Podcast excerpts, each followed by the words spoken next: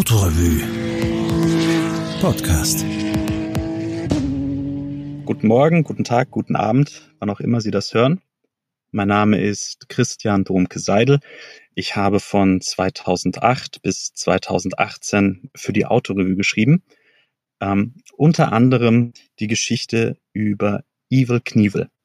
Die erschien in der Ausgabe 5 2014. Die Rampensau. Robert Craig Knievel, der einzige Stuntfahrer, der es je zu Weltruhm bringen sollte, brach sich 433 Knochen, machte aus Motorradfahrern Patrioten und sich zum Multimillionär. Die Geschichte eines hochfliegenden amerikanischen Traums.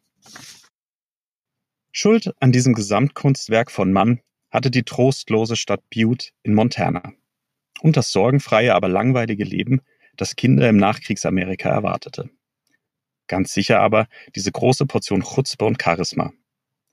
Es war der 31. Dezember 1967 und Robert Craig Knievel, genannt Evil, würde gleich über den Brunnen vor dem Caesars Palace Hotel in Las Vegas springen. Weil er, vorsichtig formuliert, geblufft hatte.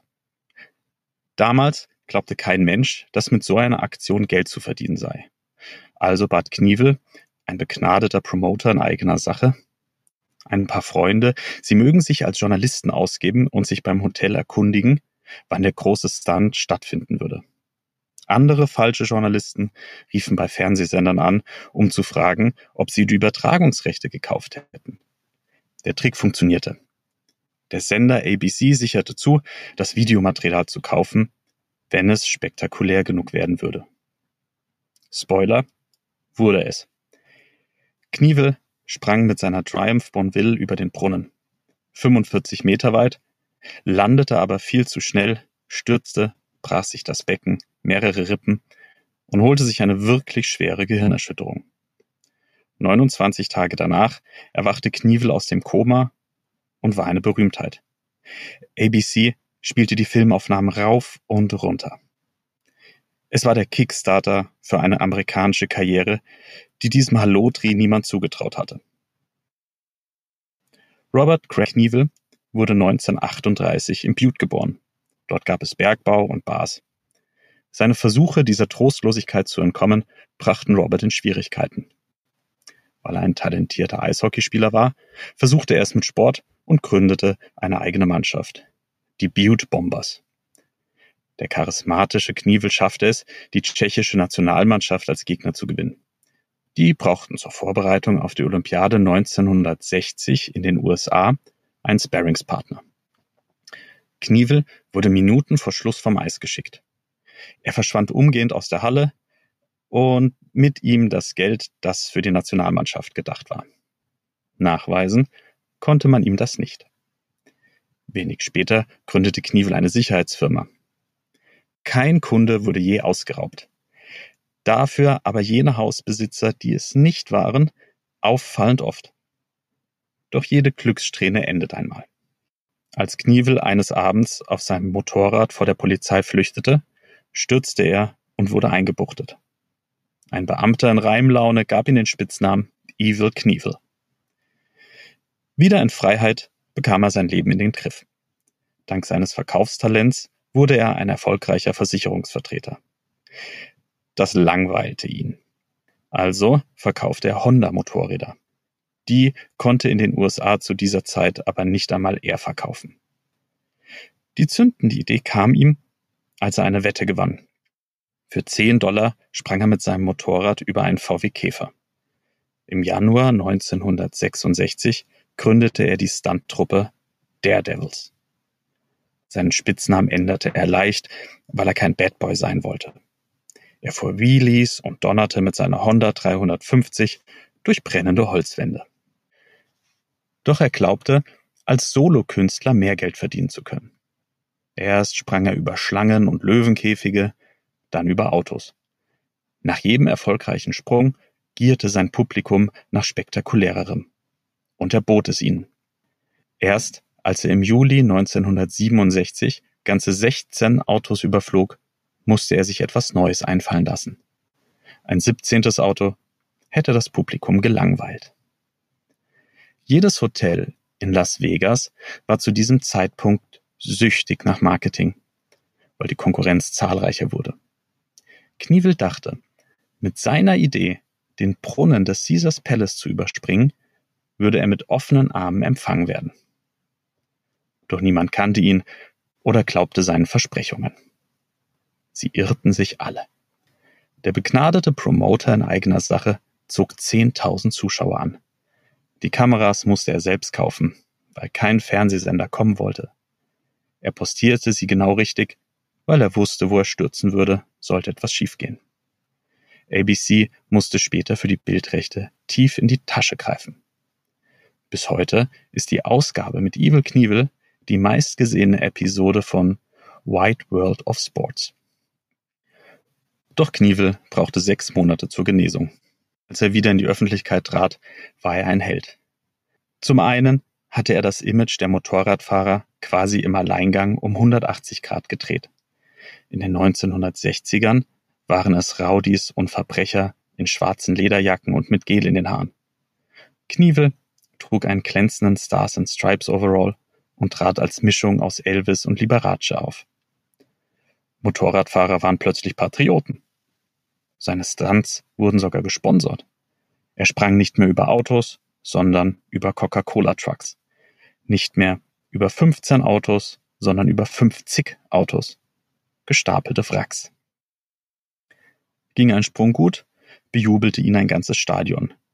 Ging einer schief, ein ganzes Land. Whisky diente dabei als Schmerzmittel.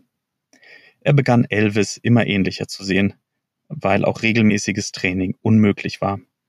Ständig war irgendein Körperteil kaputt.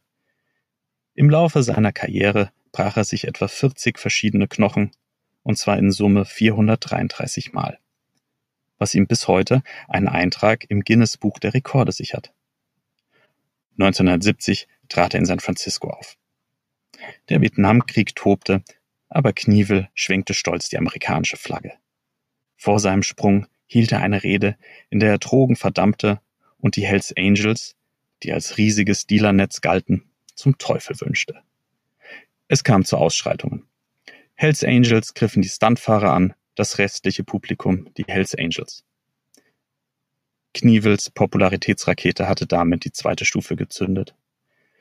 Schauspieler und Produzent George Hamilton kaufte ihm 1971 die Rechte an einem Film über sein Leben ab. Der wurde für nicht einmal 500.000 Dollar produziert, spielte aber 15 Millionen Dollar ein.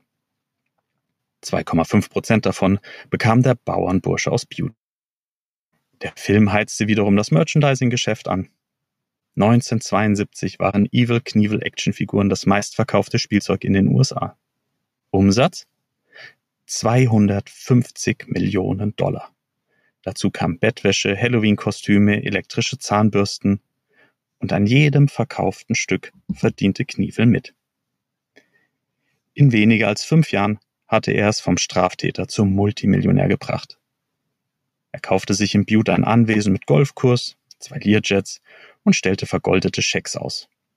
Nur die wenigsten davon wurden eingelöst, weil sie als begehrte Sammlerobjekte galten. Doch Knievel war ein Getriebener. Er stand immer unter dem Druck, alles Erreichte überbieten zu müssen. Weil ihm das Innenministerium 1972 untersagte, über den Grand Canyon zu springen, kaufte er sich spontan Teile des Snake River Canyon. 305 Meter breit, 180 Meter tief. Knievel lernte Vince McMahon Jr. kennen. Der Mann, der später mit der Etablierung von Wrestling und der Erfindung von Hulk Hogan zum Milliardär werden sollte. McMahon vermittelte einen Promoter, der bereit war, Knievel 6 Millionen Dollar für den Sprung zu zahlen. Der bereute seine Entscheidung aber schnell. Knievel wurde zusehends exzentrischer. Bei Verhandlungen in einem Hotel feierten Soldaten ihre Heimkehr am Pool etwas zu laut. Der betrunkene Stuntman zückte eine Pistole und feuerte mehrfach ins Wasser, um für Ruhe zu sorgen. Doch die Vorbereitungen liefen schon. Ein ehemaliger NASA-Ingenieur entwickelte ein Skycycle, wie Knievel es nannte. Ein raketengetriebenes Motorrad mit Fallschirm und Flügeln. Bei unbemannten Probeläufen knallten zwei davon in den Fluss. Doch Evil Knievel wagt im September 1972 den Sprung. Innerhalb weniger Meter wurde der untrainierte, alkoholkranke Stuntman auf 560 Stundenkilometer beschleunigt. Er verlor das Bewusstsein, blutete aus Mund, Nase, Ohren und Augen und überlebte nur, weil sich kurz nach dem Start der Fallschirm ungeplant geöffnet hatte. Er fiel zwar in die Schlucht, nicht aber in den Fluss, in dem er ertrunken wäre. Kritiker behaupten, er habe mit der Raketenbüchse gar nicht auf der anderen Seite landen wollen, weil der Aufprall seinen sicheren Tod bedeutet hätte. Es folgten gewagte Sprünge, die alle nach bewährtem Rezept abliefen und mal zu mehr, mal zu weniger Brüchen führten. Knievel beendete seine Karriere zweimal. Einmal im Mai 1975 im Londoner Wembley Stadion. Er scheiterte bei dem Versuch, vor 90.000 Zuschauern über 13 Doppeldeckerbusse zu springen und brach sich das Becken. Die eigentliche Sensation war, dass er das Stadion voll bekam. Nur wenige Tage vor dem Stunt landete er und sein Promoter in London und stellten fest, dass sie keiner kannte. Sie aber das größte Stadion des Landes gebucht hatten. Knievel tat alles, um Aufmerksamkeit zu erregen. Am effektivsten war, dass er sich bekleidet im Stars and Stripes Overall weigerte, auf der linken Spur zu fahren. Das endgültige Aus seiner Karriere war ein missglückter Sprung im Januar 1977. Um den Film Der Weiße Hai zu promoten, sollte er über ein Aquarium voller Haie springen. Bei den Vorbereitungen überfuhr Evil einen Kameramann, der bei dem Unfall ein Auge verlor. Daraufhin beendete Knievel seine Karriere. Er starb 2007 im Alter von 69 Jahren an einer Lungenkrankheit. Fünf hochfliegende Jahre hatte er gebraucht, um einen amerikanischen Traum wahr werden zu lassen.